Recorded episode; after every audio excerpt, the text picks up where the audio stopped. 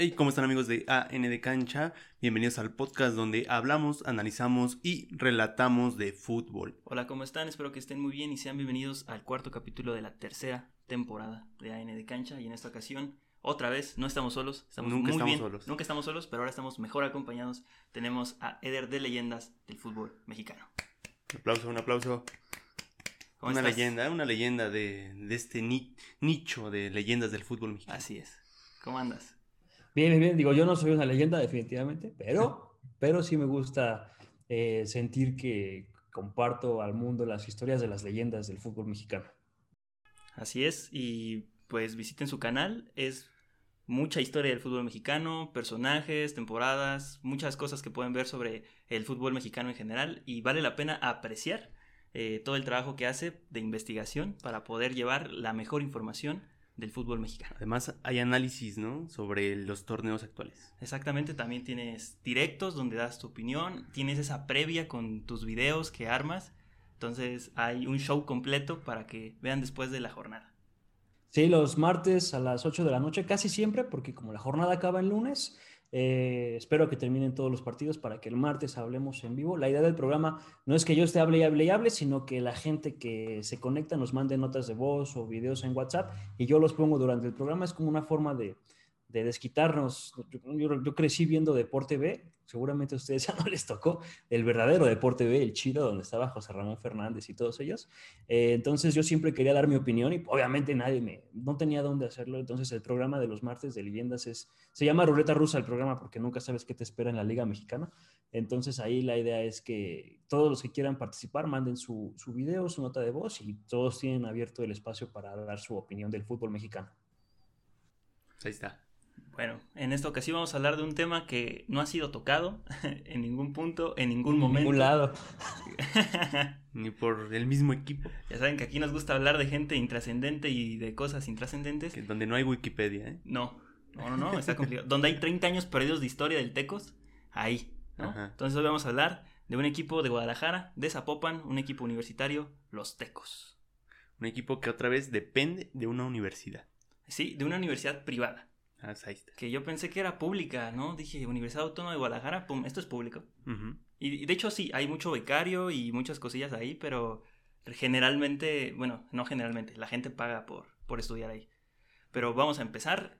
Aquí siempre damos un contexto histórico, así que no se me asusten si empezamos a hablar de cosas que no tienen nada que ver con el fútbol al principio, pero vamos a comenzar con esto.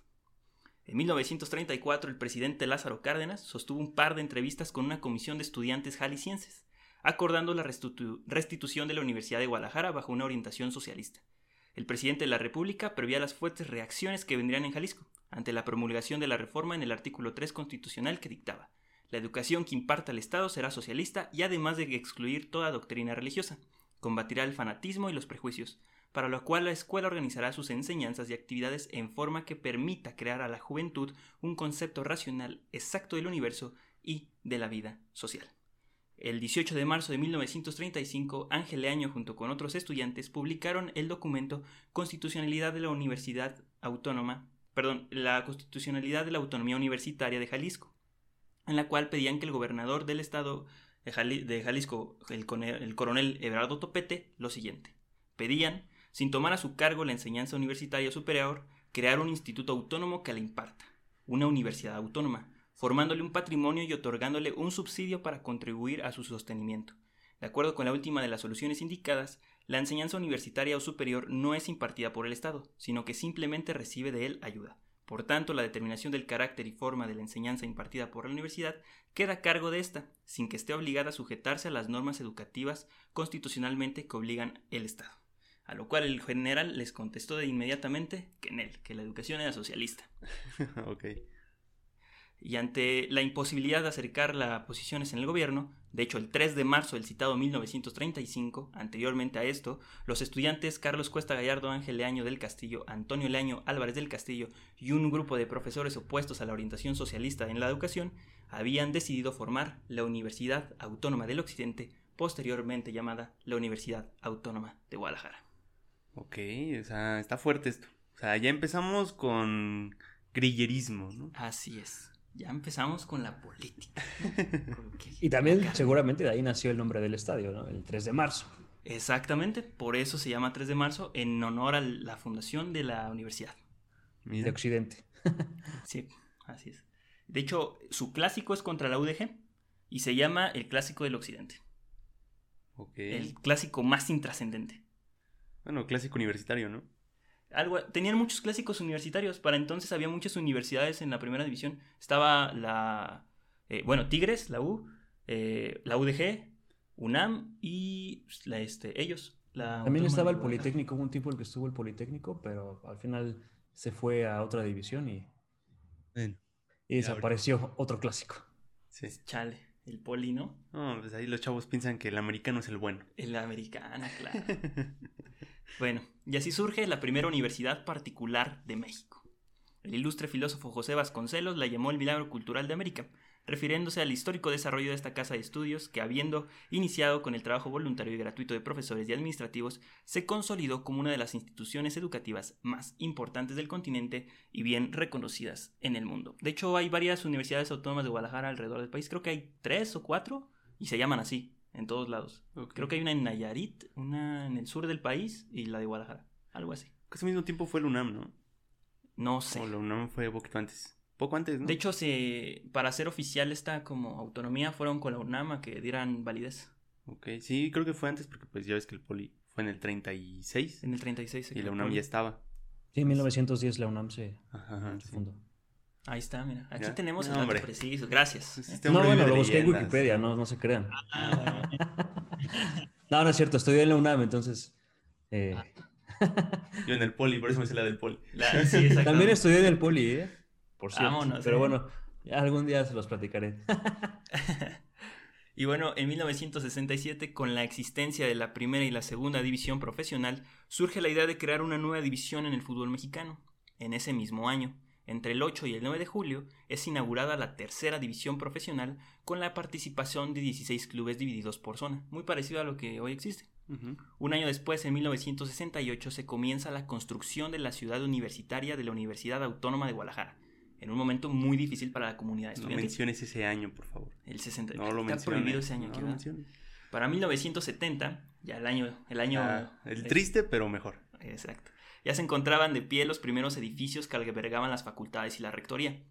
Ok, no albergaban facultades ni rectoría, pero... O sea, no eran los edificios que hoy son, sino les daban ese uso. No quiere decir que ya estaban esos edificios. De hecho, no está tan grande ciudad universitaria de, de, la UAG, o sea, no es tan, tan grande. Para 1970 ya se encontraron de pie estos edificios. En medio de la construcción total de esta ciudad se forjó un equipo de fútbol. Un grupo de 20 estudiantes universitarios inició una aventura deportiva sin imaginar siquiera que estaban sentando las bases de un club que en los siguientes años conseguiría la hazaña inédita de llegar a la primera división del fútbol profesional mexicano por la mejor de las vías, siendo campeón de las dos divisiones inferiores. Pocos equipos. Muy pocos. ¿Qué dices a esto? Eh? Es una hazaña, ¿no? Sí, es un camino difícil, ¿no? Eh, recuerdo ahorita el San Luis que era dirigido por Chava Reyes cuando todavía era jugador, pero era técnico al mismo tiempo. Él ascendió primero al San Luis, de la tercera a la segunda, y de la segunda los llevó a la primera división en las setenta y tantos. Ya no hizo nada en primera división, pero pasó ese camino rocoso de, de lo más abajo, que está chido, ¿no? Es como esas historias deportivas que realmente valen la pena muchísimo mejor que comprar una franquicia y, ya tener un equipo en primera división, Mazatlán. sí, esa generación espontánea, ¿no? Como Ciudad Juárez y así. Como los 1300 tiburones rojos de Veracruz. Los 1300 tiburones rojos. Sí, sí, sí, en efecto. Y también los 1000 San Luises. De hecho, San Luis es un equipo que. O sea, había muchos equipos que estaban en el estado, todos jugaban en el plan de San Luis, pero pocos fueron los que pudieron llegar a ascender. De hecho, los cachorros del Atlético Potosino este, ascendieron, pero por invitación. O sea, se aumentó el lugar de cupos y los, los invitaron a, participar. ¿Y Tamaulipas igual? No, ¿no fue los cachorros? ¿Qué? No me acuerdo si fueron los cachorros que a quienes en San Luis los invitaron. O sea, ellos igual venían desde terceras, ascendieron y hubo un tiempo en que dijeron, ¿saben qué? Vamos a hacer 20 equipos. ¿Quién sube? Y ahí se ah, los, de, los de San Luis. No sé si fueron los cachorros o, yo creo o los auriazules, ¿no? Es que mil San Luises existieron. Y, eso, un paréntesis rapidísimo, habla de la verdadera locura que es nuestra liga, porque eso se entendería de una liga naciente como en 1910, 1920, 1930, pero no en el 2020, ¿no? 100 años de fútbol y todavía seguimos repitiendo cosas que deberían de haberse eliminado hace 90 años. Nos tardamos como veintitantos años en ser profesionales cuando teníamos ligas bien locas con extranjeros. Sí, México siempre ha sido de extranjeros. Directores técnicos europeos, partidos contra brasileños, así que venían a, hexagonales aquí a la Ciudad de México y no éramos profesionales. Mm. Estaba registrado como electricista el delantero. No, es que esas son, son cosas que nada más aquí. Pero continuando con ello, la selección de fútbol participaba en los torneos locales y fue entonces cuando uno de sus integrantes, Antonio Leaño Reyes, hijo del fundador y después rector de la UA, creo que es rector vitalicio el tipo, una cosa así. Sí, sí, sí, está loco esto. O sea, ¿eh? estoy como un emperador, ¿no? Ya. Es una dictadura. Sí, la, la, mafia Leaño, vamos a ver, ¿eh? Hay una mafia. No, pues ellos fueron los que dijeron, queremos otra escuela y míralo. Sí, es una dinastía, ya seguramente llegaremos a ello, pero me puse a ver los jugadores que hay hoy y me topé con una sorpresa que seguramente ya la vieron y si no se las cuento al ratito. sí, sí. Y bueno, em, que además de ser el presidente de la Federación de Estudiantes de Jalisco, este hombre era todo, ¿eh? Se fijó en la meta de incursionar en el, en el profesionalismo. No era tarea fácil, sobre todo porque Guadalajara ya contaba con tres equipos de larga tradición. La que me parece que es el, el Atlas, Chivas, también estaba el Oro, el Jalisco. De hecho, había un equipo que se llamaba Jalisco. Eso, también, qué tranza. Bueno, eh, también vimos que cuando Guadalajara, antes de hacerse la liga profesional, tenía mil equipos. O sea, ahí prácticamente podían hacer su liga propia.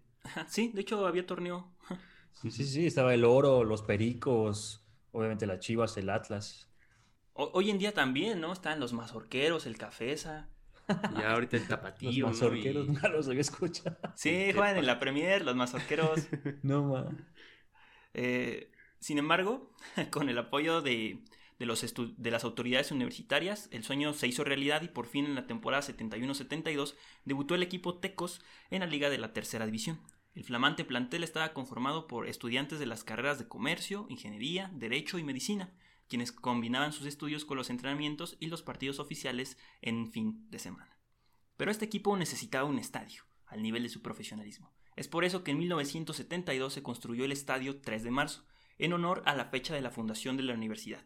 Estadio es un decir, porque aunque ya existían los espacios destinados al deporte, el Estadio 3 de Marzo solamente contaba con pequeñas gradas laterales con capacidad para poco más de 3.000 espectadores. Su mote de los tecos nace por la mascota de la universidad, un, un tecolote parecido a un búho, pero pequeño. Em, para la universidad, esta ave representa la sabiduría y el espíritu que está en alerta constante. Por eso son los tecos. Un tecolote. Un tecolote, sí. Yo nunca he visto Recordaba mucho a Sanborns. Ah, ¿Es un tecolote el Sanborns? igualito. ¿O es un búho? Bueno, es un búho. No, son tecolotes los de, los de Sanborns. Ah, sí de hecho, tienen en, su menú tienen una cosa que se llama tecolote y es chilaquiles con bolillo y no sé qué tanto. Gran referencia de los tecolotes. Sí, sí, sí. Y, es que uno se confunde, o sea, un tecolote y un búho, yo, los dibujo y los dibujo Según es lo mismo, pero más chiquito. Es como los loros y los cotorros. Y, es endémico de México. Es endémico de México y vive en el occidente. Y está en peligro de extinción. Ya sabes, todo está en peligro de extinción. Todo está en peligro de extinción. Entonces, ese es el, esa es la razón por que le, dicen los tecos. Es, adoptaron ese, esa mascota. Por eso. Para entonces los auriazules del San Luis consiguieron su paz a la tercera a la primera de la tercera a la primera división del fútbol mexicano, con lo cual se convertían en el primer equipo en hacer la hazaña, abriendo la esperanza en el proyecto de los Tecos. Y de hecho Tecos en su página oficial dice que no, que no, que ellos fueron los primeros. Y hay disputas. ¿Cómo, cómo, cómo? ¿Con quién se disputan? En la página de Tecos dicen que ellos fueron los primeros en ascender de tercera a primera. Pero en la página de. Pero en la página de la Liga Premier dicen que no. Que los primeros fueron los auriazules y después fueron los tecos. Híjoles. Pero eso no es tan difícil de comprobar cuál fue, ¿no? Yo vi los ascensos y en ningún momento vi que ascendiera San Luis a primera. Es que ese fue el problema. Así que ganara y ascendiera. Que eso, eso es también me da mucho gusto que ustedes tengan este tipo de programa y también yo creé esto porque no existe un, no hay un No está condensada la historia del fútbol mexicano en un solo lugar. ¿Verdad que no? Entonces, esta- este tipo de cosas para mí yo creo que son muy valiosas y espero que en algún momento la gente que dirige el fútbol las, las vea y las tome en cuenta porque no existe. Incluso eh, tú buscas estadísticas oficiales en la página de la Federación Mexicana de Fútbol y son páginas caídas. No puedes ver, Sí. no sabes quién metió. O sea, tú puedes ver quién fue el campeón de goleo de la 95-96, pero no sabes quién fue el séptimo lugar en la tabla de goleo, ¿no?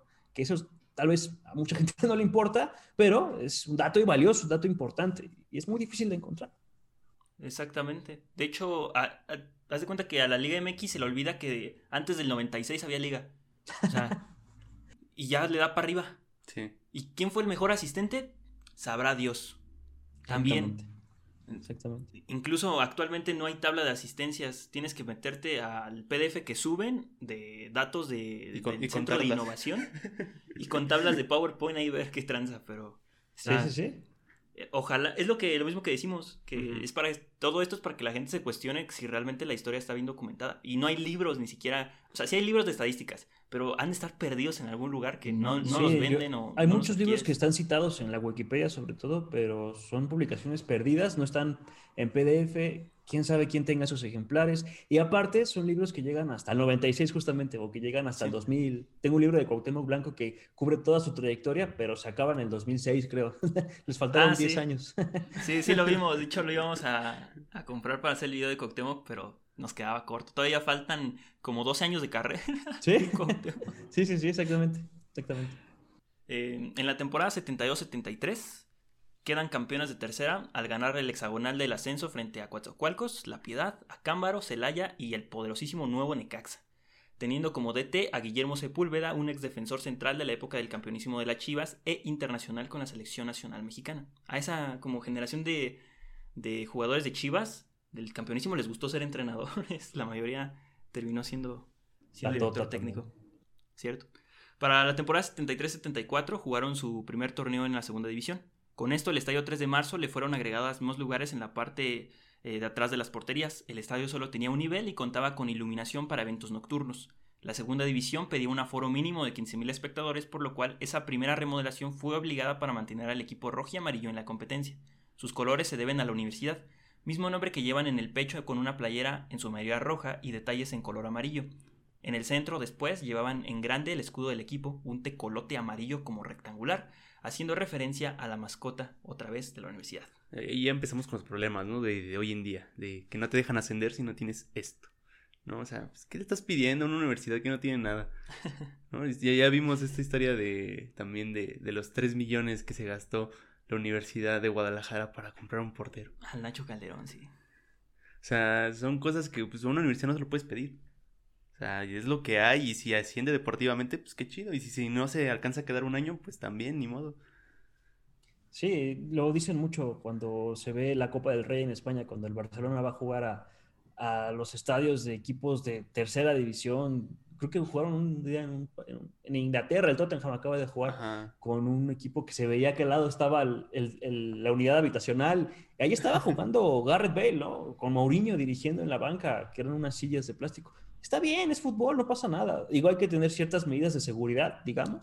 Pero Sí, siempre. de ahí en fuera, ¿qué más necesitas? Unos baños que, que, tengan agua y ya, es todo. Y una cancha que esté bien para jugar y que no se lesione. Pero todos deberían tener la oportunidad de jugar en la primera sin tener tantas restricciones. No una cancha como la del Cholos, ¿no? Esa cancha de show. Pero con luces, como cada vez que meten un gol. Qué buenas luces, pero qué mal césped, ¿no? un día de esto se nos va a fundir, ¿eh? Acuérdate de mí. Para la temporada 73-74 eh, jugaron su primer torneo en segunda división. Eso ya lo leí. Ando mal, ¿eh? Ahorita. en esa temporada el equipo mantuvo la base que los llevó a la segunda, pero no pudieron competir en el grupo B, quedando en el lugar 11 de la general y muy lejos de hacer otro ascenso inmediato. Everardo el cuate Villaseñor, eh, sí, eran, eran gemelos, también tienen un Ok. gemelo. Ya también como el cuate Calderón. Ya un apodo muy gastado, ¿no? Sí. Tomó el timón del equipo de la UAG, a diferencia de su primera temporada en la segunda división donde existían 20 equipos participantes, en esta ocasión jugaron 24, divididos en tres grupos de 8 cada uno. Esta división no servía de mucho porque era un formato de todos contra todos a 46 jornadas. El juego ganado daba dos puntos, el juego empatado un punto y el perdido te daba las gracias. Con 67 puntos y 100 goles a favor, los Tecos se impusieron en el lugar 3 de la tabla, solo por debajo del Irapuato, el poderosísimo Irapuato. Wow. Y el San Luis, otra vez que San Luis, sabrá Dios.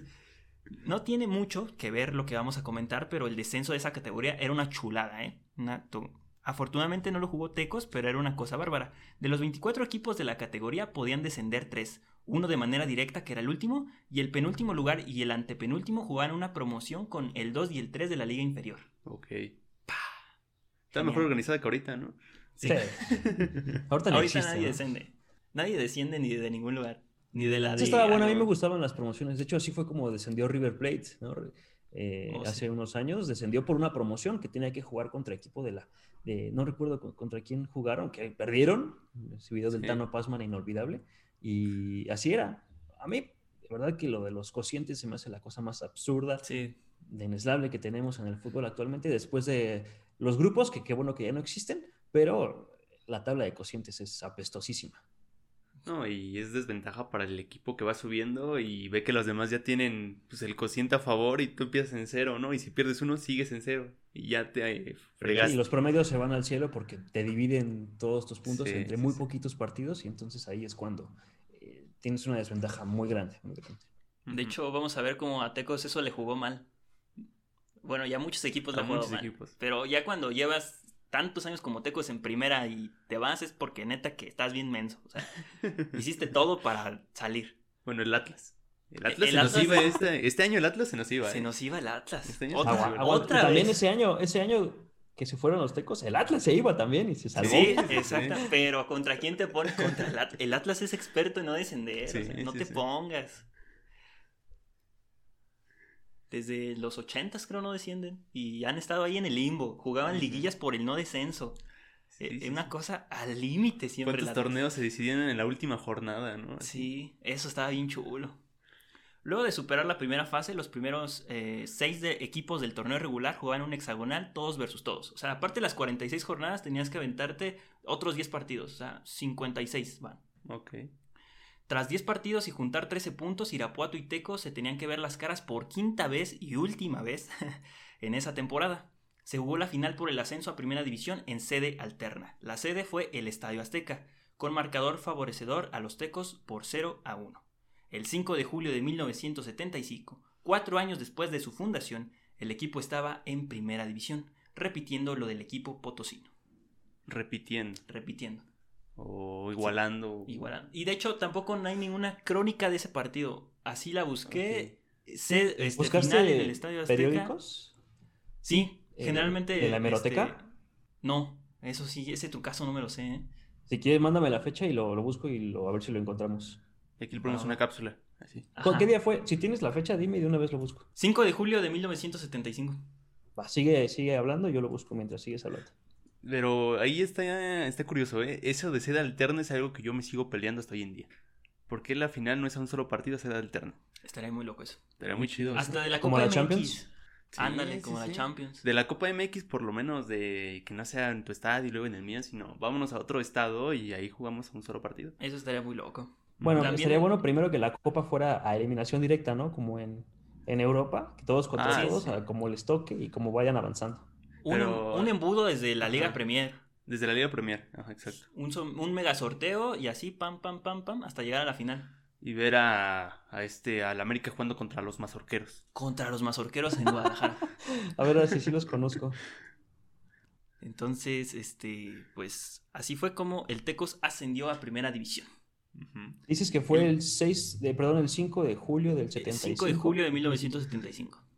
Tengo el periódico del 6 de julio. Jesús. A lo mejor salió el día después, ¿no? No, tiene que ser. Sí. Pero no, no me, no me sale nada de que haya ascendido.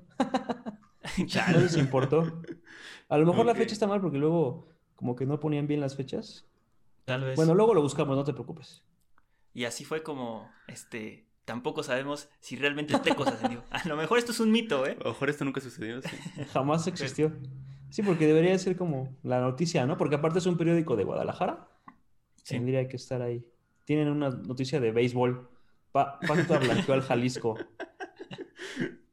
Bueno, es que ya es impresionante que ni la universidad lo tenga. Es el equipo de tu universidad, o sea, ¿por qué Y no es- tienes eso? Y es curioso porque cuando in- investigamos los descensos del Atlas, era primera plana en los periódicos. Sí, o sí, sea, el Atlas descendió. Sí, bueno, es que Atlas era un equipo, bueno, era el equipo grande en esa época, ¿no? Bueno, Eh, en lo que el otro día popular. hablábamos. No había grandes, o sea, Chivas era el más ganador y ya después los demás este, estaban por ahí. Pero y antes de que Chivas fuera ganador, Atlas era como, uf, lo máximo en, en, Sí. en Jalisco hasta que ya no. hasta hizo doblete y toda la onda. Ajá, hasta que dejó de ganar títulos, ¿no? El debut de los Tecos en primera división se produjo en el encuentro jugado contra el Club Puebla, en el que perdieron 3 a 2 en la Copa MX. Su primer partido de liga lo jugaron en contra de otro equipo de Jalisco, el Jalisco, ganando 0 a 2. Habían cinco equipos de Jalisco, en lo cual se jugaron varios derbis, en contra de Atlas, Guadalajara, el Jalisco, pero el más importante de ellos fue el clásico del Occidente contra la Universidad de Guadalajara. En la jornada 19 se vio un vibrante 0 a 0. Para la jornada 38 se repitió el empate, pero ahora con un explosivo 1 a 1. O sea, malísimo todo. Terminando la campaña, el equipo consigue el segundo lugar de su grupo, por lo que clasifica a la liguilla, favoreciéndose del formato. Porque habían quedado en el lugar 13, algo así. Maravillosos los Lejísimos. grupos, ¿eh? Terminando, este, Estudiantes es derrotado por el Club América cuando entra en la liguilla, pero al final tienen una buena actuación. Y en, ese, en esa mm, temporada contratan a Miguel Ángel Gamboa, que anota 13 goles de los 51 goles marcados en 38 partidos de liga. Gamboa era un extremo izquierdo, no era tal cual un delantero, pero era la figura de los tecos y el goleador. El equipo de la UAG hizo un recorrido por Sudamérica buscando jugadores baratos y de calidad para competir. Esos jugadores en su mayoría eran chilenos. Pero vamos a un corte y seguimos hablando de las figuras y los jugadores históricos de El Tecos. Hola, ¿estás viendo o escuchando AN de Cancha? Un podcast donde hablamos de el fútbol mexicano, sus historias y personajes memorables. Y este es un corte técnico porque no tenemos la calidad ni la cantidad suficiente de dinero para poder comprar una cámara que grabe más de 30 minutos. Claro que sí. Sí podemos grabar más tiempo nuestra voz, pero no nuestra jeta. Por eso tenemos que parar cada 27 minutos aproximadamente. Así es, y por eso es este corte. Pero antes de que le sigas adelantando, te queremos invitar a que te suscribas. Y si nos estás escuchando, a que nos sigas. Y que le des like a este video. Así es. Si nos estás escuchando en Spotify y no eres premium, eh, el audio no será lo mejor. Claro que sí. Y bueno, eso ya no es nuestro problema. No, claro que no. Si tienes alguna duda, sugerencia o comentario, ponlo. Dinos. Lo queremos conocer. Ah, espérate, ya lo encontré. Ah, por si ¿Ya? quieres. Sí, sí, sí. ¿Si es del 5? Es del 6, pero es una columna de Víctor Lapa- Latapí. Ok. Si quieren, lo leo rapidísimo. Como A ver, échalo. si no, Sí, sí, sí. Esto va para Ya. la cápsula. esto- Sí, Sí, sí, sí. ¿No regresamos a- del corte? Ya. ya Ah, ya regresamos del corte. ah, bueno, encontré la columna de Víctor Latapí. Vaya usted a saber quién es o quién era, más bien, porque dudo mucho que estuviese con vida. Su columna se llamaba Algo de fútbol. Algo de fútbol, o sea, no es importante lo que está pasando, pero igual les voy a contar lo que sucedió. Es cosa de mandar una muy sincera felicitación a, a Everardo Villaseñor, quien supo llevar a sus tecolotes de la Autónoma hasta el circuito mayor de nuestro fútbol. Igualmente al plantel de jugadores y a los directivos que los apoyaron. Ahora nuestra ciudad ya tiene claro, ya tiene cinco equipos en la primera fuerza y lo razonable sería pensar que ya los cuatro anteriores a- habrán conferenciado y llegado a un acuerdo para acomodar los juegos del que ingresó. Supongo que los horarios de los, Ajá. los partidos, no sé si no tomaban en cuenta el, el estadio 3 de marzo o, o a qué se refería realmente, ¿no? Tecos llegó a jugar en Jalisco también. Oh, ok, probablemente a eso, ¿no? Se, se refería. Nos parece recordar que las autoridades de la Autónoma hablaron en alguna ocasión de levantar tribunas suficientes en sus grandes instalaciones, pero por grande que sea la capacidad de trabajo de sus ingenieros y contratistas, resulta difícil creer que logren comple- completarlas a tiempo para el futuro campeonato. Como se recordará, en la segunda división está prohibida la presencia de jugadores importados. Ah, ok, ya entendí. Pensé que estábamos confundidos en tiempo.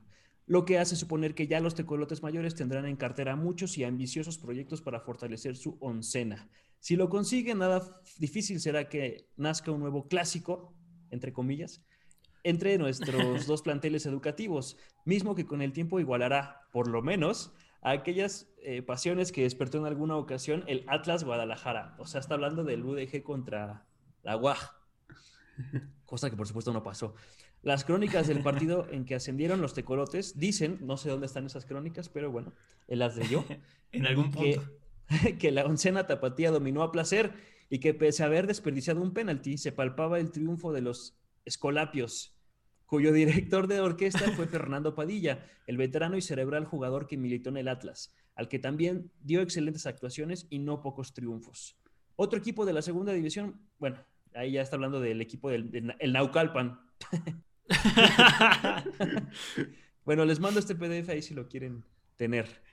Sí, sí Pero ahí está, lo único que se pudo ver de los tecos. Sabrá Dios cómo fue el gol. Este. ¿Qué tanto importaba el Tecos? Ya vimos que no les importaba. ¿Qué tan mal jugó Irapuato? Era el quinto de la ciudad, ¿no? Pero tenían esperanzas de que hubiera un clásico. ¿Qué tan importante era Naucalpan? Pero continuemos con esto. A partir de ese momento, para la memoria de la universidad, junto con otras páginas web, existe un vacío, un espacio-tiempo donde regresa la información hasta el campeonato. Pero no, no podemos hacer lo mismo, así que a partir de este momento vamos a exprimir esos 30 añitos de historia. A ver qué, sacamos, y no saqué mucho más que figuritas, ¿no? Figuras que hay. Es también penoso que en ningún momento eh, mencionen a su máximo goleador. No sé, como que les caía mal, yo, yo qué sé. En ningún punto como que lo mencionan. Para la siguiente temporada el equipo hizo un papel muy similar, pero no le alcanzó para pasar a la fase de liguilla. En la temporada 77-78 quedaron en cuarto lugar de la general. Nuevamente Gamboa fue el goleador del equipo con 13 goles en 38 jornadas disputadas. Desafortunadamente pierden contra la U de Nuevo León, que luego sería campeón. Otra cosa, le ganabas al Tecos y te volvías campeón. O sea, te lo topabas en liguilla. Sí, sí. Y después se enfrentó con el Cruz Azul y ya te daba la malaria. O sea, llevas a la final y perdías si le ganas al Tecos. No manches. Te lo juro. Para la siguiente temporada en La Puerta, su máximo goleador histórico hasta ese momento, Gamboa, es contratado por las Águilas del América, que le echaron el ojo desde que llegó a México para los Tecos. En su lugar, el paraguayo Hugo Alberto Chiese se une a los Tecos, un jugador multicampeón con América. De hecho, en los cuartos de final donde a Tecos lo saca el América, él estaba en el equipo de contrario. Fue quien anotó los goles en la final a Nacho Calderón cuando le ganaron a UDG. Esto se puede ver como un intercambio de jugadores por los momentos en que se dieron las cosas, pero nada de eso. Según Chiese, eh, por situaciones que no podía permitir, decidió salir del equipo. Surgió la oportunidad de ir a Tecos y la tomó. Uh era uno era de descendencia alemana, nació en Paraguay, en un pequeño pueblo donde aprendió a jugar fútbol en la calle. Al ir a la preparatoria tuvo que dejar su pueblo. Fue en ese momento donde a los 18 años de edad en el Olimpia, el equipo más importante de Paraguay, lo firma. Meses después debuta y se convierte en la promesa del fútbol paraguayo. Con 20 años de edad era el goleador de la liga y con un título encima. Sus actuaciones llegaron a la llamaron la atención del Boca Juniors y el Zaragoza de España. Con el último equipo firmó un precontrato. Terminando la temporada sería efectiva la venta, pero un momento. Directivos americanistas pagaron más que el equipo europeo e inmediatamente llegó a México. Con el América quedó campeón de liga y Copa de la CONCACAF, siendo factor en ambos títulos. Su destino estaba ahora en las manos de la UAG.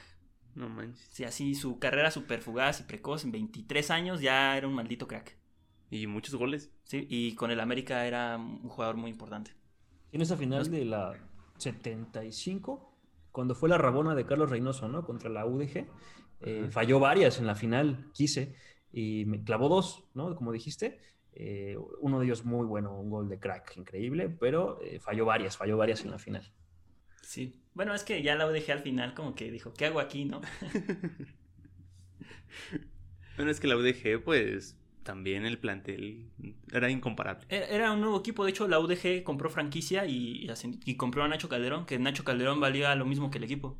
Y en esa final Nacho iba por su noveno título y no pudo. No, jamás y un partidazo, ¿eh? esa final de ida en, en, Jalisco, porque la de vuelta fue una Basofia que ganaron 1-0.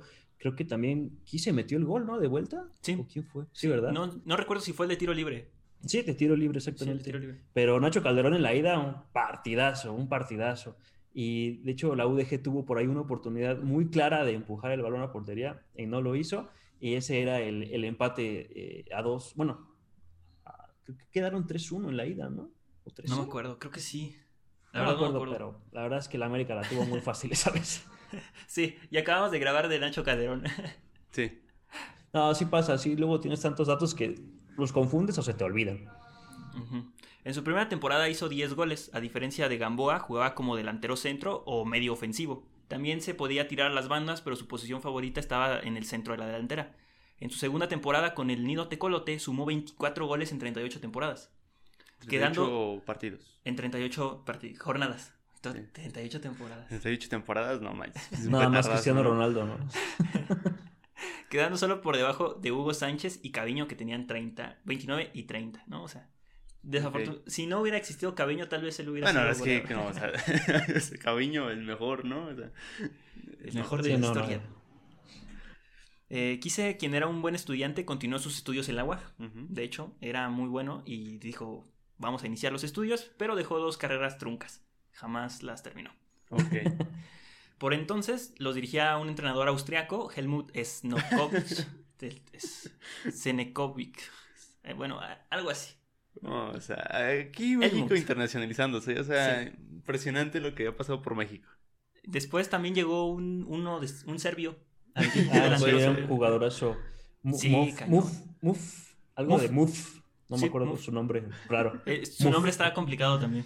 Sí, sí, sí, era serbio, ¿no? Pero también jugó un buen en Tecos, jugó mucho y metió muchos goles, casi 40 goles. Sí, Y fue un 44 ídolo. goles, el cuarto goleador histórico de, de los Tecos. Tampoco había, que hacer mucho, pero Es como ahorita, ¿no? Pero sí, Senko, goleador del Senko. Muf. es de Senkomov, ¿no? Algo así. Sí, Senko. Z de Enco. Senko. Eh, Como Tchenko, ¿no? Chenko, Tsenko. Porque ya ves que este Checo es checo. Ajá. Acá. Ah, Sabrá Chenko Ajá. tal vez. Bueno, ese crack llegó después. Eh, pero por el momento estaba el, el Mood que dijo, ¿saben qué, chavos? Vamos a, a sentarnos en las bases para la producción de jugadores universitarios. Porque varo mucho, pues no hay. Para la temporada 80-81 llegó otro jugador paraguayo, Enrique Villalba. Igual venía del Olimpia de Paraguay y en su primer año con los Tecos empató el récord de Chiese al anotar 24 goles. Nuevamente el delantero brasileño le ganaba el título de goleo a todos porque sumaba 29 tantos. Otra vez Caviño ahí, ¡pam! Que 24, 29, papá. Vámonos. Ah, este señor era incomparable, ¿no? O sea, ¿para qué te le O pegabas? sea, y es curioso porque toda la- desde que Tecos ascendió, casi casi, bueno, desde que tuvo como sus goleadores, Caviño les ganaba el título de goleo a todos. Sí, Cabello solamente le hizo el favor a Hugo Sánchez una vez de darle un penal para que igualara en 29 goles, no me acuerdo en qué temporada, para que los dos fueran campeones de goleo. Fue como, a ver, ya te doy chance, toma, toma este penal y empátame en goles y vámonos los dos juntos a la Es victoria. que era, era como el Real Madrid, ¿no? Era impresionante tener a los dos mejores goleadores de México en un equipo. Era un tridente, ¿no? También como era, era Caviño Hugo Sánchez y un jugador peruano, me parece. Sí, ahora te digo, ahorita me acuerdo. Era, tenía un nombre raro. Hodge era el del América, ¿no? No y el acuerdo. otro era, lo voy a buscar. Bueno, era Muñante también estaba ahí, pero era otro que... Sigan hablando, Sí, ¿eh? Lo que busco. Pero sí, Caviño estaba grande, ¿no? Sí, ya. Ya tenía, estaba en las últimas, ¿no? Sí, Caviño jugó hasta que se le acabó la Bueno, magia, ¿eh? en las últimas. O sea, 29 goles en las últimas. ¿no? Sí, porque se Eso- fue en el, en el 81, se fue al Atlético de Madrid, ¿no? No, no, este, no me acuerdo. Sí, se fue en el 81 y en el 78 creo que fue que, que ganó la, La liga, ¿no? la liga y en el, creo que en el 79 fue cuando junto con Caviño ganaron el título de goleo. Son raros los, digan que fueron los 70 y así no se equivocan, ¿no? Más fácil. Claro, sí, generalizando. De 70s, 80s, ¿no? Esa temporada entraron a una especie de hexagonal donde los dos primeros de cada grupo jugarían en la final. Tecos quedó en último de su grupo. No todo fue tan malo. Durante 20 fechas no conocieron la derrota de la mano técnica de Carlos Milok. Ok. También Carlos Milok, eh, ese mítico entrenador y jugador del Irapuato. Jugaba y entrenaba al Sí. Irapuato, les compraba sus uniformes. Un señor. Sí. Consagran- Histórico, mi loco. Sí, sí. Consagrándose como el mejor equipo del torneo regular. Su primer liderato de la, de la primera división fue en esa temporada. La temporada 81-82 debutó un joven mexicano llamado Javier Hernández, un mediocampista que destacaba por su movilidad y creatividad, además de que era un poco lento, la verdad hay que decirlo. Su desempeño en el torneo regular de los Tecos era notable, pero la liguilla son sacados por la U de Nuevo León, otra vez. Ujú. Quise eh, sigue anotando 14 goles por temporada. Su compatriota paraguayo parte a Europa un año antes, dejándole toda la carga del gol a él nuevamente. Villalba es el que se va. Pasan a las semifinales de la 82-83 por primera vez. Estaban a dos partidos de jugar la final, cosa que no pasó al perder contra el Puebla, equipo que quedó campeón. Híjoles. La receta estaba hecha, quería ser campeón, gánale a los tecolotes. Spencer cosas- Coelho era el otro del tridente de los Pumas. Caviño, Hugo Sánchez y Spencer. Ah, ya que Medio aquí. desconocido para nuestros tiempos, ¿no? ¿Cuál es el mejor tridente del fútbol mexicano? Chan, chan, chan. Híjoles. ¿De equipos? Yo digo que, a, a ver, no duró mucho, pero el mejor tridente del fútbol mexicano. O sea, ¿De no duró mucho. Sí, sí, de clubes. Eh, yo no duró mucho, pero el de Omam, Sague y Cuauhtémoc, ufas, ¿eh? Es que. Más bien, yo creo que era Kalusha, Sage y Villic. ¿No? Eh, porque... Pero Kalusha no jugaba más atrás. Es que era como los que estaban. Sage era por la izquierda. Eh, Kalusha, no, perdón, Villic era el delantero y Kalusha llegaba atrás. Cuauhtémoc todavía estaba un poco Verde. chavo en esa temporada, como que sí lo metían a jugar, pero no era titularazo. Pero hablando de, de él, eh, yo me acuerdo mucho de la de Piojo López, Clever Boas y Cuauhtémoc en Ah. el clausura 2005, que por cierto le ganaron Sí. a los tecos Es, en es esa lo que. final, Sí. con una partida de cara, por cierto. Y que al Clever se lo trae Cuauhtémoc, ¿no? De, del Veracruz, que dicen tráiganse a mi compadre, que con él hice buena mancuerna acá en el Veracruz. Sí, un Y equipazo vámonos a ser campeones. del 2004. ¿Qué otra tripleta puede ser? Es que no, no estamos acostumbrados a ver tres adelante. Eran épocas en las que se jugaba de 4-4-2, Sí. pero no sé. De hecho, es una, Es una invención difícil. porque un 4-3-3 en el fútbol mexicano así nato, nato, creo que no, no ha Muy raro, ¿no? Sí, es hoy muy, en día muy de Tigres. eso. ¿El de Tigres, tú crees que sea un 4-3-3? Sí, es un 4-3-3. ¿Con quién y quién? Es Aquino, Guiñac y Quiñones. Ah, bueno, puede ser. Es que es muy en reciente algún- esta idea de jugar con un solo delantero. Yo lo hablaba el otro día en mi transmisión en vivo. Eh, a mí no me gusta que los equipos jueguen con un solo punta. Siento que le quita mucho, mucha fuerza Lo al mismo. ataque. Lo Sí, mismo. Pero- lo mismo. Eh, no sé si esto nació por allá de Guardiola y Barcelona con su falso Sí, 9, que incluso jugaban sin delantero, pero la idea de tener dos extremos que alimenten de balones al centro delantero, siento que facilita mucho la tarea a los centrales. Ya nadie juega con tres centrales porque ya nadie juega con dos delanteros, ¿no? Entonces, dos buenos centrales que estén marcando al único punta, menos que se llame Luis Suárez o Edinson Cavani, pues es muy difícil de marcar. Pero pensemos, por ejemplo, en el Real Madrid de Hugo Sánchez. Él, él no jugaba solo, él siempre tenía un acompañante a su lado, ¿no? Y era más fácil para él abrirse los espacios y poder generar goles, pero porque tenía alguien que, que distrajera al central, ¿no? No, aparte lo, lo, ¿cómo se llama? Lo, le daban los balones, o sea, él nunca generó jugadas como un solo Claro. punta. Exacto. Como Giroud, ¿no? En el Mundial que tanto lo alabaron, sí. Pero yo estoy seguro que él le hubiera encantado meter un gol, Ah, al menos en su claro. Copa del Mundo, ¿no? Como Y yo pienso que en una formación de 4-4-2, incluso los dos que están en el 4 del medio pueden subir a atacar, ¿no? No, no lo veo como una limitante para fuerza tener tres en medio fijos y adelante tres con, con dos extremos, ¿no? Como la Volpe, la Volpe en 2005 jugaba así, él jugaba 4-4-2, tal vez no tan fijo, pero era así, jugaba con dos puntas, tenía su media súper bien definida y sus dos laterales que subían y bajaban por toda la cancha, apoyando a la media cancha. Estaba bien chido, eso a mí me gustaba, por eso es una de las mejores selecciones que hemos tenido. Pero sí, un 4-3-3 es como algo más reciente, creo yo. Eh, lo explicó apenas el ruso, el, el que tú ves mucho en TikTok. dice que Guardiola dice, es que ese 4-3-3 del falso 9 no lo inventó él, o sea, ya viene desde hace muchos años, pero prácticamente se convierte en un 4-4-2 porque el delantero baja a hacer más carga al centro del campo, entonces ya hay cuatro medios y los que están de extremos tiran diagonales hacia el centro, entonces se vuelven delanteros. Entonces, pues, de alguna forma es un 4-4-2. Sí, ahí nada más tienes que contar con que tus dos extremos tengan cualidades de centro delantero, ¿no? Y De que no las fallen como el Tecatito, que contra Argelia tuvo 17 oportunidades de gol viniendo desde la banda y las Ajá. fallaba. Pero el Catito, el Tecatito es un crack, ¿eh? No me malinterpretes. Sí, pero si no le sale bonito la banda. mejor no anota nada. dice. Sí, sí, Si no sale bonito, no. Pero ahí está mi Diego Laines, entró y metió gol. Y sabrá Dios a qué jugaba el Tecos, pero entraba a liguilla, ¿no? Sí. Las cosas para Tecos siguen igual hasta la temporada 85-86, con ello la obligación de organizar un mundial en tiempo récord. Jalisco, siendo un estado con mucho fútbol, puso dos estadios, el Jalisco y el pequeño Estadio 3 de Marzo, sufriendo su última gran remodelación, dándole el aspecto que conocemos hoy en día. Eh, Desde ese momento, así es el, el Estadio 3 de Marzo. Ok. El- al ser tan pequeño y debiendo cumplir con la capacidad mínima de 30.000 espectadores, se habilitaron detrás de las porterías zonas para ver los partidos de pie y así cumplir la reglamentación. El primer seleccionado nacional mexicano que debutó en Tecos fue el Chícharo Hernández en el Mundial de México 1986.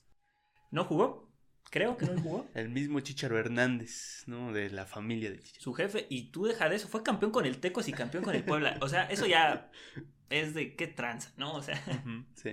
Sí, sí, sí. Después del bache que vivieron en los torneos cortos del año 85-86, donde les fue súper mal, se encontraron con un nuevo goleador, ahora uruguayo, porque el máximo anotador del equipo, Hugo Enrique Chiese, se apartó con 115 goles. Ok. por situaciones a las que él no estaba en total acuerdo. Igual salió del América por cosas que jamás va a decir y así, pero son Yo como creo que, problemillas que tiene. pues, que habrá sido problemático. que- Sabrá Dios. como Boselli, que decían que ya era el hombre del que se creía dueño. Que se crea dueño del equipo, dicen Ujú. Boselli. Dice. Dicen, ¿no? este. De hecho, Hugo se retiró con 32 años jugando para el Atlas, muy joven. Igual por una lesión y también como que no, ya no le latía jugar. Ok. El nombre del nuevo goleador fue José Luis El Oso Salazar, que no rompió el récord de Villalba ni de Chiese de 24 goles en un torneo. Él con 23 impuso el primer campeón de goleo de la historia de los Tecos. Que ahí es Bueno, una 23 cosa que, que entristece un poco, porque el oso Salazar, búscalo en Google y prácticamente no vas a encontrar nada de él. No, Campeón no, no, de goleo, campeón Sí. de goleo. No, no cualquier cosa, ¿eh? Campeón de goleo. El primer campeón de goleo de los Tecos y me costó un trabajo inmenso encontrar una foto de él. No me acuerdo para qué video. Eh, creo que en el de Caviño, de hecho, porque se interpuso en una racha que tenía Caviño y ganó el Oso Sí. Salazar el título de goleo. Y yo que- quería ilustrarlo con un gol. Encontré un gol, un gol en Twitter que subió, no me acuerdo qué periodista. Y, y eso fue lo único que tuve para ilustrar el campeonato de goleo de veintitantos goles, uno. ¿no? Las fotos que luego suben a Twitter, dices, ¿de dónde las sacan? Sí. ¿Qué onda, no? Revistas. Son las mejores, ¿eh? Pero, o sea, es impresionante que no haya fotos de estos momentos y hay momentos más viejos y más intrascendentes donde sí hay fotos, ¿no? Y dices, ¿qué onda? Así es. ¿Qué onda? Pero bueno, eh, continuamos. El nombre del... eh, ok, sí, él fue el primer goleador, aunque con los buenos resultados en ese torneo, Cruz Azul los eliminó en cuartos de final. Y bueno, Cruz Azul no quedó campeón, pero sí llegó a la final y la perdieron. Pero, de de hecho, en el Oso Salazar anota los goles contra, contra el Cruz Azul. Creo que uno de penal y algo así. Pero sí, este, es importantísimo el Oso Salazar en la historia Pero de al- Tecos. Al Tecos nunca le faltó gol. No, jamás. O sea, en esa temporada de 100 goles, luego goleadores acá de No. 20 goles, ¿no? Y anotaban todos, Sí, hasta el entrenador, una cosa... El Chicharo Hernández tiene Creo que- 56 goles con los Tecos. El Chicharo Hernández. Sí, es de los máximos goleadores mexicanos 56. en, en Tecos. ¿Pero él era delantero o era más medio? Era medio, era, Era medio. Sí, pero llegaba mucho a línea de fondo. Pero ya, ya en Puebla creo que sí jugó más adelantado. Ok. Sí, pero está curioso de la posición de- del Chicharo Hernández. Tecos se convirtió en un equipo sumamente competitivo. Jugar de visita en contra de ellos no representaba una gran presión porque el estadio difícilmente se llenaba, pero su manera de jugar de visita de ellos era admirable. Casi siempre hacían muy buenos partidos fuera de casa. Pero ahora pasamos a la parte de los noventas. Con la firme convicción de alcanzar el campeonato tan ansiado en la temporada 90-91, llega el brasileño Francisco Formiga Ferreira al mando y trae a tres compatriotas para reforzar el plantel. Sus nombres en aquel entonces no decían nada, pero dos de ellos fueron pilares indiscutibles en el camino al título, Omar Donizete y, el, y Marcelo Goncalves. Además, llegaron los nacionales José Luis Salgado y Guillermo Vázquez, provenientes del equipo de la UNAM. Con solamente una victoria en su haber, Formiga fue cesado de, de su cargo en la jornada 8 del torneo regular, pero pues ya trajo a sus compas, ¿no? Entonces, ya dejó algo por lo menos Así pasa. quedándose a cargo eh, nuevamente del equipo Mario eh, Oscar Maldonado, dejando al equipo en el cuarto lugar del grupo sin ninguna esperanza para calificar. Para el siguiente año, el técnico argentino Jorge, Jorge Hugo Castelli es el elegido para dirigir al equipo, con tan solo 28 unidades en su haber, penúltimos en la tabla general de posiciones y dos jornadas antes de la finalización de la competencia. O sea, los dejaron tan mal que en la 91-92 rozan el descenso. Por primera vez tienen problemas de descenso, cosa que cambió en las siguientes temporadas con la tabla del cociente. Afortunadamente regresan a la liguilla en un repechaje, pero los elimina el Monterrey, equipo que perdió la final contra el Atlante. Ok. En la 93-94, cuando llega Víctor Manuel Vicetich a darle el seguimiento al trabajo realizado durante tanto tiempo, el técnico, junto con jugadores como Porfirio Jiménez, Jaime Ordiales, Alan Cruz, Roberto Medina, el brasileño Edson Luis Schwartz, algo así, el uruguayo Claudio Morena y los novatos Julio Davino y Eustaquio, eh, Eustacio Rizzo. Fueron quienes llegaron al plantel cuando éste se encontraba en la cima, en su mejor momento y con todo a favor. Después de, de, inolvidables partidos donde destacaban Omar la Pantera Negra Doncete y el líder tanto de la defensa como del equipo en general, Marcelo Goncalves, el equipo se calificaba al primer lugar en la tabla general logrando 51 puntos. Fue el equipo con que menos goles recibió con 26. Eh, arrancaban patas los centrales, eran una cosa fuertísima como jugaba la defensa del Tecos. Además del récord que impuso en ese momento el portero Alan Cruz de 737 minutos sin recibir gol, que después lo superaría Hernán Cristante. No más, pero, hijo, es un resto. Sí, son. ¿Cuántos partidos? ¿Cuántos? cuántos nueve por casi ocho. Y bueno, no había dudas que Tecos estaba obligado a ganar el campeonato de primera división. Por ser líder general de la competencia, su primer rival era el Morelia. En el partido de ida en la capital michoacana, Tecos supo aprovechar las oportunidades que brindaba el rival y lo venció 3 a 0. El partido de vuelta en el 3 de marzo pasó lo mismo, los vencieron 3 a 0 y con un global de 6 a 0 global.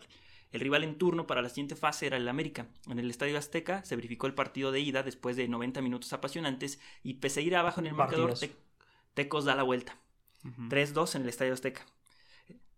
En el, en el 3 de marzo, del partido de vuelta, el rival salió a darlo todo y a llevarse a toda costa la victoria. Tanto así que les estaban resultando las cosas a las águilas, quienes iban adelante en el marcador, pero los tecos anotaban y emparejaban el global y con eso su pase a la final. El gol de visita que también valía en la final. Y en ese. Eh, no, no recuerdo si fue el partido de ida o el de vuelta, pero Donizete clavó un golazo así de que se aventó con la pierna derecha, la pateó hacia arriba y lo veo Adrián Chávez, un golazo. La verdad es que Tecos en esa, en esa temporada tenía un equipazo. Tal vez ahorita no nos suenan tanto los nombres, porque ya es, ya es historia. Eh, yo nací en el 92, entonces también yo ya soy un poco de historia, pero eh, la verdad es que traían un equipazo. Eustacio, que fue jugador de selección nacional, nada más unos poquitos partidos.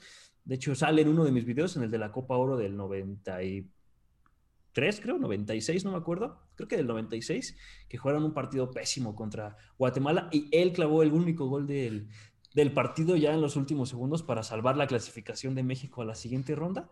Y bueno, el Chicharo Hernández, eh, Donizete, que fue un crack que muy raro, ¿no? Después ya le hicieron una tranza ahí en los Tigres años después, cuando regresó a México.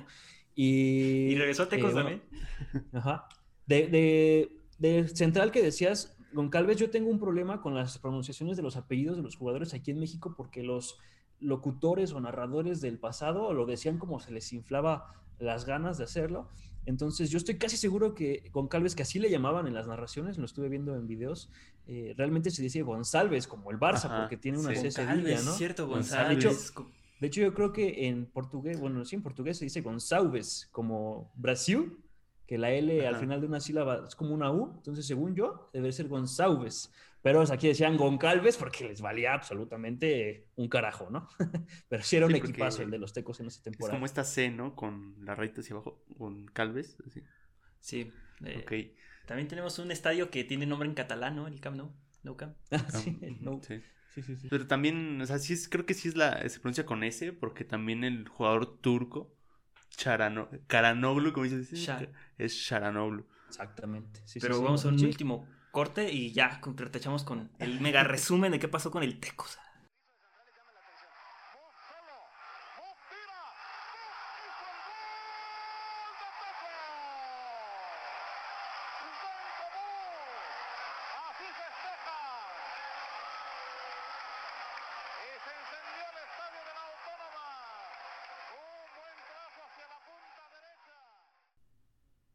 Y regresamos con esta última parte para saber en qué terminan nuestros tecolotes amados de Guadalajara. Bueno, pues llegaban a la primera final de su historia y al rival a vencer era el Santos Laguna, que también jugaba su primera final en su historia. ¿no? Un gran equipo, Adomaitis, ese jugador que, no sé, me encantaba cómo jugaba Adomaitis. No, Dios, Adomaitis.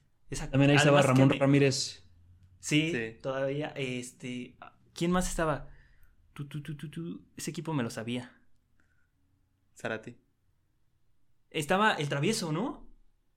Daniel Guzmán sí todavía estaba ahí, sí todavía estaba ahí con ellos. De hecho, hacía buena pareja con, con Ramón Ramírez. No te preocupes, yo aquí lo busco, no, no tienes por qué sufrir. Es que ya hicimos uno del Santos. Sí. Pero del 96. 94, ¿verdad? Este, sí, del 94. Del 93-94. Sí, ¿no? Jugaron Portecos, Carlos Briones, Javier Hernández, José Luis Salgado, Marcelo González, Mauricio Gallaga, Porfirio Jiménez, ex de Cruz Azul, por cierto. Jaime Ordiales, Jaime Ordiales, el que ahorita está como eh, presidente de la máquina. Guillermo Vázquez, que no sé si es Memo Vázquez. Eh, sí, sí, Guillermo Vázquez. Sí, ¿verdad? Sí, Memito, ¿no? Eh, sí, Memito. Fernando Guijarro, Eustacio Rizo, del que hablábamos ahorita, y Osmar La Pantera Donicete, obviamente. Que falló una Donicete. Por Donicete. Pero bueno, les dio el título, ¿no? Y por eh, Santos estaba Olaf Heredia, Rafael Amezcua, Jesús Gómez, Antonio Alcántara, Wagner de Sousa, Wagner también era, era un buen jugador, Diego Silva, Antonio Aput, Ramón Ramírez, Héctor Adomaitis, Richard Zambrano y Daniel Guzmán, el Tabés. y ese Wagner jugaba de todo en la defensa. por derecha, por izquierda, por el centro, como libre, un dios el Wagner, ¿eh? Muy bueno. Terminó jugando en Santos por izquierda cuando quedan campeones, como lateral, casi casi con esa línea de 8 del profe Tena. Todo se decidiría en el partido de vuelta. Fue un partido muy disputado, agresivo por parte este, del primer tiempo y segundo, pero por la fortuna estaba del lado de los tecolotes, porque Santos anotó un autogol y ya con eso las cosas se emparejaban. Em, Teco se puso al frente en el marcador con un gol de Donizete y tanto, tanto que daría la victoria y también el campeonato. Meses después ganaron la Recopa de la CONCACAF, consiguiendo su primer título internacional.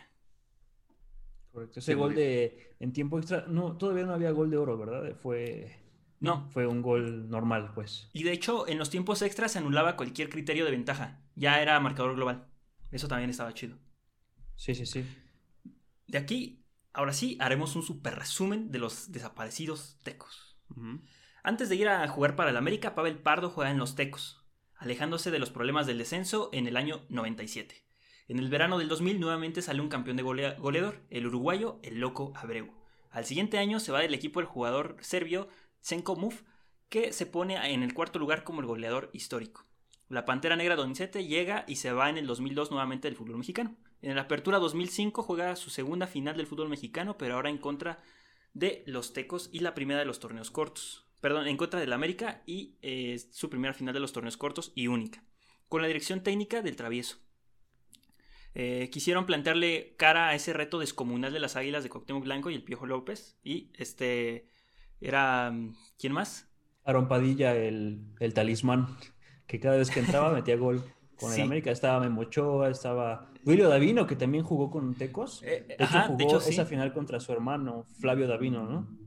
Sí, lo vamos a, mencionar que tenían un el América tenía un jugador del Tecos, pero Tecos también tenía su defensa canterano, como lo era el Cheto Leaño. canterano. Bueno, Leaño. ¿eh? Canterano. Canterano, capitán, dueño del, equipo, hijo del, patrón. Oye, ¿Rubén Leaño será de ahí? ¿Quién es Rubén Leaño? El que dirigía a los venados. No me acuerdo, ¿no? No sé. El que está eh, ahorita en las inferiores de Chivas, de hecho. No puedo asegurártelo, pero casi puedo apostar a que sí. De hecho, lo que les decía al principio de que había una sorpresa en la en el equipo que está ahorita en la es la Premier, ¿no? La Liga Premier. Eh, hay un Juan Leaño que podría apostar todo mi, dinero a que es hijo eh, de la dinastía Leaño. Entonces ahí hay otro más listo para. Ya nieto, ¿no? Porque, o sea, el abuelo fue quien dio el permiso a su hijo, Antonio Leaño, de hacer el equipo. Luego Antonio Leaño eh, sigue este, el Cheto Leaño, Carlos Leaño. Que como dato curioso en su página de Wikipedia dice eh, que era, un troncazo, ¿no? Sí, lo vi. No sé quién se dio el, tiempo de ir a escribir eso a su página de Wikipedia, pero eh, por cierto que leyendo la página de Wikipedia de Tecos, no sé por qué me imaginé al mismo Cheto Leaño escribiéndole así, diciendo, ah, éramos muy buenos. obviamente es muy, alaba mucho a los tecos, ¿no? En su página de Wikipedia.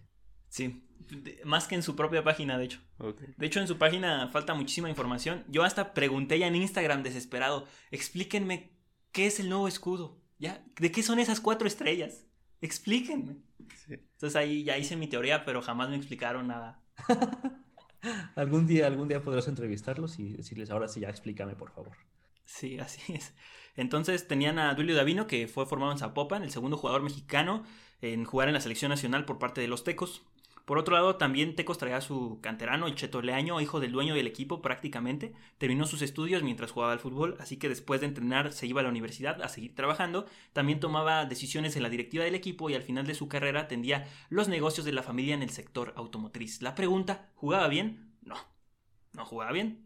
Lo tundían a cada rato, decían que ese no era un jugador profesional y tú lo ves y estoy seguro que ese señor no jugaba bien, solamente con verlo.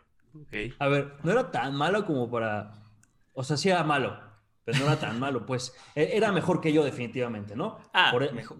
No iba Yo- a estar yo en te- primera división si fuera un tronco. Yo tengo, yo tengo 200 partidos con Tecos, no. Yo no, ¿eh? Capitán, capitán de, de la autónoma, ¿no? No es poca cosa. Ahí está el Capitán Bigón. Capitán Bigón. Ay, Bigón. qué pena con manches. Ay, no. Era, era el capitán del equipo y fiel a su playera, solo jugó con los Tecos. Eso. Desde que Ve, debutó hasta el que Francesco. Totti mexicano. Tiene hasta la Sí. misma, el mismo color de camiseta. Era un ridículo, eh, la verdad. De hecho, por él, por él cambiaron los colores y no, no, no. Hizo un relajo que porque quería un equipo a la europea, ¿no? Mm, Dos jugadores míticos reconocidos por nuestra generación también estaban ahí, como Daniel Ludueña y Jesús Corona. Vámonos, eh. Sí. Es dueña un jugadorazo, ¿eh? Un crack. No, que- Crack, Ah, crack, crack, sí, crack, sí, crack. sí, sí. Y ahorita Ya está cuando muy fue a. Pumas me caía mal, pero uf, antes, Dios. No, pero aún con Pumas tenía un toque el señor que. o Clavó sea, unos golazos, ¿no? No sé Sí, si clavó sí, un gol sí. en final con Pumas. El que metió con Santos también fue un golazazazo. El que la final. Tiro libre todavía. Ah, el Santos está bien chido cómo jugaba, la neta. Qué equipazo de Santos también. Cuando Cuauhtémoc jugó cuatro días con el Santos también. Qué Ah, cosas. Sí, sí, Qué sí, cosas. Sí, sí, sí. Esa final se perdió por un global de 7 a 4. Una final bien descompuesta, rarísima, el partido de vuelta. Cuando el de idas todo estaba súper bien. De hecho, el América creo que le marcan un penal que muy a mí, a mí no era penal. Pero pues ya. El América aún así fue superior en el estadio. Uh, ¿ya comprando campeonatos? ¿Ya comprando? La última Lo que sí es temporada que fue. Flavio Davino, perdón por interrumpirte, clavó un golazo, ¿eh? En el de vuelta, Flavio Davino, Ah, sí. un golazo. Por encima de Ochoa, que nada más la volteó a ver. Pero muy muy bueno. Y se fue bien enojado a la media cancha mentando madres después de su golazo. Es muy divertido ver esa repetición. Ay, no sé. También me gusta mucho cuando. Bueno, esto no tiene nada que ver, pero cuando Cuauhtémoc eh, festeja un título al Toluca de la CONCACAF. Que Cristante se lo quiere tragar a golpes. Está muy chido. Ahí creo que es la final del 2005 de la CONCACAF. Ahí sí la. Véanla, el festejo de Cuauhtémoc. Es, es sutil, pero maravilloso. Híjole. Es Cuauhtémoc. Es Cuauhtémoc. La última temporada eh, buena que se le recuerda a ese equipo fue ese, fue esa, no tuvieron otra. Después vendría un cambio de imagen, dejaban los cuadros de la playera y su escudo de un tecolote rectangular para pasar a otro tecolote más ovalado. Renunciando a los colores originales, el rojo y el amarillo, en sustitución se dejó un color guinda, más una estrella por encima del mismo recordando esos viejos pero buenos tiempos. Los ahora nuevos estudiantes tecos jugaban peor. La organización no fue tampoco la mejor. El equipo peleó el descenso desde la temporada eh, de la apertura 2010.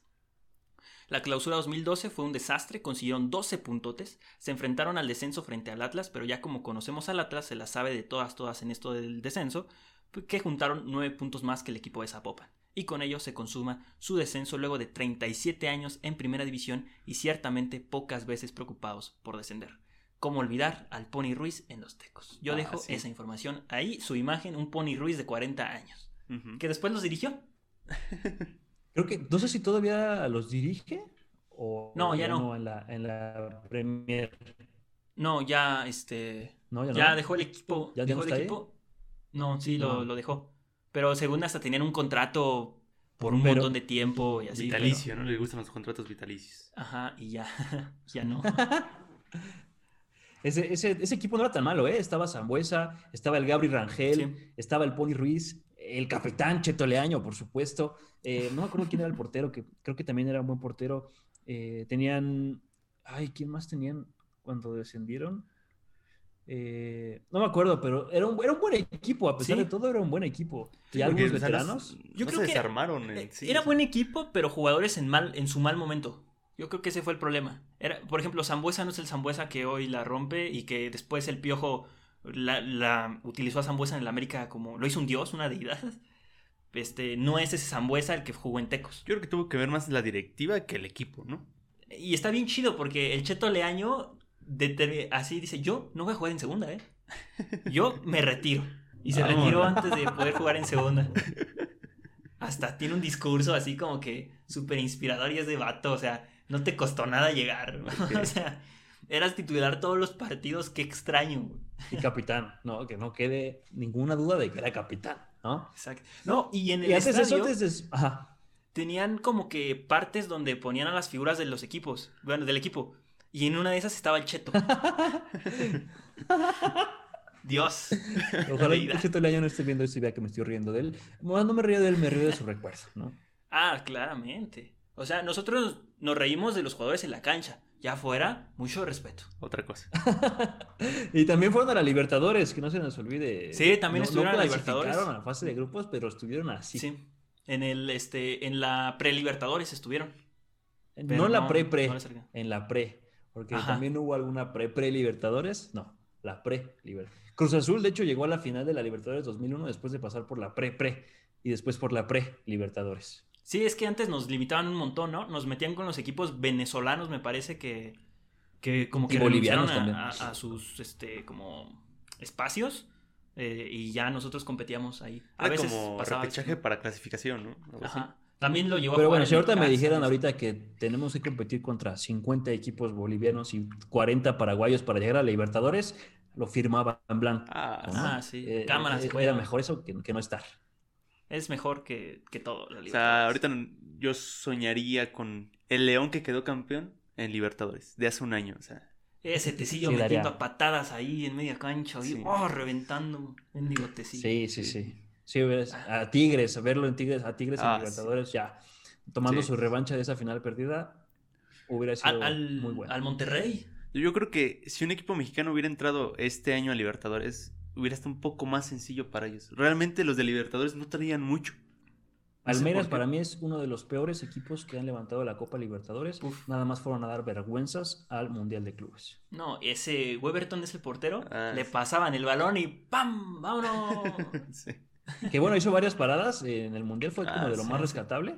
Pero sí, el, los eh, que tira el, el Ronnie, el que tiró su primer penal contra el Mm, Al Ali, sí. como Alan Pulido en sus peores momentos con su brinquito antes de cobrarlo, y la falló durísimo. Y este, en mayo del 2013 ya estaba Tecos jugando en segunda división, en lo que es el ascenso MX. Ya saben que aquí le cambiamos el nombre, pero es la segunda. Grupo Pachuca compró el equipo de los Tecos. Hay un rumor sobre que lo compraron porque era más barato que comprar Tecos que a Jürgen Damm. Eso es un rumor porque el equipo del ascenso actualmente ronda entre 5 y 7 millones de dólares. Yo ¿Y creo que- Jürgen Damm? yo- ya en- lo chequé en Transfer Market y costaba medio millón de euros. O sea, tampoco es como que. Jürgen, bájate un poquito. Ok. Este, pero se dice que fue por eso que compraron al Tecos o fue una de las iniciativas por las cuales Grupo Pachuca eligió a Tecos para comprarlo. El Qué coche de ¿no? Jürgen Damm está más caro que los tecos hoy, ¿no? Ajá, Sí. Sí. ¿Cuánto costará un equipo de la Premier? Vamos a comprar uno. Hijo, no manches. Este, bueno, pero Jürgen de inmediato se pasó a Pachuca y eso sirve para decir que fue esa transacción. Jamás se dio el monto final, pero más o menos lo manejo en 3, 4 millones de dólares por la franquicia del equipo. Más o menos, no, no más. La UAC decidió dejar de administrar el equipo por razones económicas. Los esfuerzos de la administración universitaria estaban empeñadas en construir mejores espacios en los próximos tres años para toda la comunidad y el equipo representaba un gasto importante que ya no pretendían seguir pagando.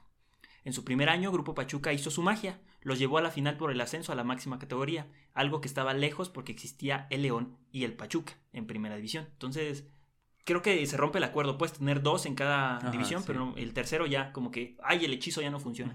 ¿No? Ya, ya es problema, ¿no? Ay, sí, ya tres ya no. Como apenas caliente, ¿no? O sea, ya tenía dos y de repente dorados otra vez y fue como que, a, a ver, abandonamos un ratito a dorados y luego vemos qué hacemos. Vendemos al Querétaro, nos traemos al Querétaro, lo vestimos de Al rojo. Atlante, quién sabe qué hicieron, ¿no? Sí, ¿no? sí, sí. Te digo que relajo. estamos en 1910, en el siglo XXI.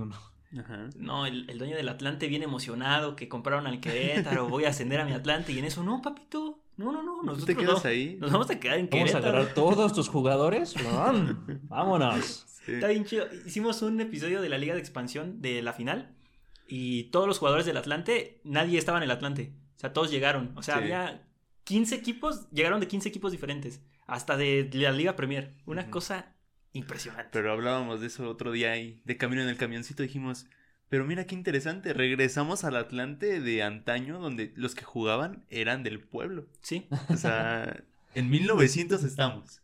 Estamos en ¿Sí? 1900. Sí, sí, sí. Definitivamente, nada más con cámaras HD. Sí. Sí. Entonces, Tecos llegó a la final y se cruzaron con la UDG.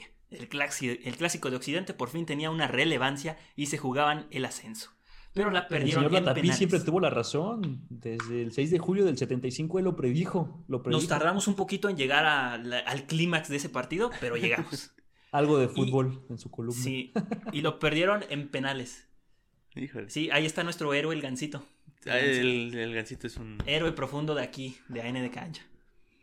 Eh, la temporada del equipo de Zapopan, terminando esa temporada, el equipo fue trasladado a Zacatecas, terminando con los auténticos tecolotes de la Universidad Autónoma de Guadalajara, tras 43 años de historia siendo un equipo referente.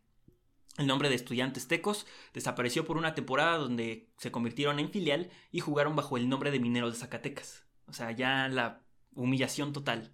Chale. Con ello se consumó la extensión, la extinción del equipo, hasta que la familia Leaño, esa mafia, retomó la idea de que un equipo profesional para la universidad era buena idea nuevamente. Y decidieron comenzar donde todo empezó en 1971, jugar en el tercer escalón del fútbol mexicano. Para la temporada 2015-2016, porque en la Liga Premier sí se juega por año, Ajá. los tecos reaparecen, con los mismos colores que usaron en su inicio, un escudo nuevo que nadie me puede explicar y con las ganas de llegar a medio plazo a la Liga del Ascenso MX, hoy Liga de Expansión. En ese momento estaba planteado para el ascenso. ¿Cuánto es medio plazo? No sabemos, 10, 15 años, 50 tal no vez, sabemos sé. para el Cheto Leaño que sea medio plazo. Esta es la obligación, esta es la historia de un equipo universitario que vivió la máxima gloria, de repente desapareció, pero dejó un hueco en la memoria del fútbol mexicano. Hasta aquí la historia de los tecos. No sé si quieran agregar algo más. Eh, sí, del uniforme. En ese momento era horrible, ¿eh? El de los cuadros, el que tiene aquí Ludueña. Este. Croacia. Sí, feísimo. Te, con pare- clase, te ¿no? parecía, te parecía el de Croacia, ¿no? Pero ahora que lo recuerdas dices, ay, la nostalgia, el uniforme de los tecos, cómo me encanta. Entre más feo, mejor. ¿no? En las canchas, como siempre pasa la nostalgia. El uniforme era muy feo, pero cómo lo extrañamos. Así es. O sea, estaba mal implementada la idea. O sea, tal vez la idea era buena. De hecho, quedan campeones con un uniforme totalmente blanco. Ok. O sea, no ni siquiera es de cuadros. Sí, sí, se sí. le por cierto, también ese uniforme blanco me recuerda que Alfredo Tena, el capitán Furia del América, Ajá. multicampeón de la década de los ochentas, se retiró en Tecos. Eh, Sí. Ese es un dato que encontré hasta que hice su video porque, por supuesto que no había nada de información al respecto y solamente hay un par de fotos del capitán Furia vistiendo la playera de los Tecos y una entrevista también que, que está ahí publicada, que también la encontré en Twitter, por cierto, y no más, no más que eso, ¿no? Entonces, uno de los mejores centrales de nuestra historia, no hay evidencias de cómo fue De su último partido de fútbol. Sí. ¿no? De hecho, eh, mencioné que todavía al final se convirtió en auxiliar técnico del Tecos. Y ahí fue cuando empezó su carrera. Y después hace campeón a- a- al Santos, ¿no? Exactamente, en 96. 96, en el invierno del 96. El primer torneo corto que cortan el tricampeonato de Minecaxa. Ujú. Con un gol en fuera de lugar. ¡Qué robo! ¡Qué robo, virgen! Golazo, ¿eh? Golazo. Hasta Ah, hicieron una estatua de ese gol. Hay una estatua de ese gol. En el, en templo del desierto. Sí, sí, sí. Después se puso bien chuletón, ¿no? El Capitán Furia. Sí, qué tranza, ¿no? El don está bien entero. Pero Sí, sí, no sí. sé. Enterísimo. Y él No- fue el que le dijo a Saga que se pusiera así, ¿eh? Por, por- por el Capitán Furia, Saga está igual de. Mami. man, es que tranza. Qué, qué envidia, ¿eh? Qué envidia. Ah, es que sí. ya lo corrieron, ya ni siquiera están las fuerzas básicas. Llevó al América a unas semifinales de Libertadores, me parece, contra el Boca Juniors de Bianchi. En el, en el 2000, ¿no? Y la En el- perdieron. ah, la perdieron. Ajá, en el 2000. Con sí, creo que una fue falla 99, de 2000 por Hermosillo, por cierto, en la marca, en un gol de último minuto. y- Cierto. Y, eliminan al América ahí. Bueno, de hecho ya nos, nos dieron una repasada en la bombonera, creo, ¿no? 3-0, nos metieron 3-1, una cosa así. Eh, creo que, no, o sea, sí estaban en ese último minuto todavía posibilidades de avanzar a tiempos extra. La verdad no me acuerdo bien, no, no recuerdo esa historia, Sí. pero, pero sí El- fue de último minuto que Boca ganó. Sí, al final se cerró el partido. Pero creo sí que América había dado la vuelta en el Azteca, como que sí había hecho la remontada histórica, pero de repente no me acuerdo quién clavó el gol de Boca por culpa de Hermosillo y, y el América se fue. Bueno, pues el entrenador que, que estaba dirigiendo ahí se retiró en los tecos. Ok. Así fue. Eh, Cosas que te vuelan un poquito así, pa, la Yo, cabeza, te- ¿no? yo le tengo coraje Hermosillo. Sí, ¿verdad? Siempre que me lo mencionan, cometió, cometió errores garrafales. Administrativos. No, no, no, impresionante. Bueno, pero el, el último título de Cruz Azul, eso también es y lleno de sangre, ¿no? En un Sí. momento- Nos quitó un, pero nos quitó un mundial con Hugo Sánchez. Ah, con el mejor Hugo Sánchez. Bueno, esa fue la... Él no era cachirulo, ¿sí? Sí, tiene tres actos Tiene de tres nacimiento. actas de nacimiento. Sí, pero él no fue de los cachirules. Sí, sí, sí. Él luego lo confesó. Él lo confesó en Sí, sí dijo, sí, sí lo dijo, que él jugó algún torneo, creo que la Copa USA del ochenta y tantos, pero él no fue de los cachirules. Eran tres jugadores que ni Eran- siquiera jamás Eran existieron más. después. Ajá, sí, sí, sí. No, Pero nada más estoy era casi eran- seguro de que Hermosillo no fue del de los cachirulazos. De hecho, voy a hacer un, un- todo un Una investigación. de spoiler alert. No, bueno, ya no hay mucho que investigar, más bien documentación de todo lo que sucedió para condensarlo en un solo video. De hecho, de todos los mundiales voy a hacer un, un video, incluso de los que no fue México. eh, y ahí ya veremos quién, quién tuvo la culpa, pero estoy casi seguro de que Hermosillo no fue. Sí, sí jugó mal un torneo, pero no fue el de la, el de la eliminatoria para el Mundial Juvenil, que fue ahí donde, donde todo se derrumbó. Y sí nos quitó el Mundial, pues. Ah, no fuimos al 90. No, ahí está, ahí está nuestro Cristiano Ronaldo, estaba ahí con nosotros. Des- sí, Hugo Sánchez, Dios, el mejor Era el momento. Era el Pero bueno, este ya es el final. No sé cómo terminamos hablando de la selección mexicana, pero ahí está la historia de los tecos. Espero les haya gustado, les haya encantado y se haya nutrido de tanto conocimiento que nos trajo nuestro queridísimo amigo, ¿no? Eder, muchas gracias por acompañarnos. Algo que tengas que comentar, algo que tengas que decir. No, no, no, nada más que qué chido que hagan este programa. Me divertí mucho platicando con ustedes. Ojalá que podamos hacer otra edición, pero de algún jugador, por ejemplo, o de algún torneo. Estaría chido hablar de algo muy Sí. específico. Y siempre pasa en las pláticas de fútbol que te desvías a todas partes, porque todo al final se conecta. Cada vez que yo hago un video, pienso que estoy armando un rompecabezas de la Sí. historia del fútbol mexicano y al final todas las piezas están conectadas, entonces es muy divertido acordarse de cosas y, y, y por supuesto que todos los datos que les dije es porque los leí en Sí. cosas para hacer mis videos, entonces seguramente la próxima vez que nos vemos ya habré leído más y sabré más cosas y podremos compartirlas aquí juntos en su programa, que me gusta mucho. Así fue. Muchas gracias, Muchas gracias. por acompañarnos. Eh, muchas gracias por escucharnos. Síganos en todas nuestras redes sociales, ya se la saben. En TikTok tenemos como un tipo documental de mi parte, donde les explicamos cómo hacemos el podcast y todo lo que está detrás de esto. Pero nosotros nos pasamos a retirar y nos vemos en el próximo episodio.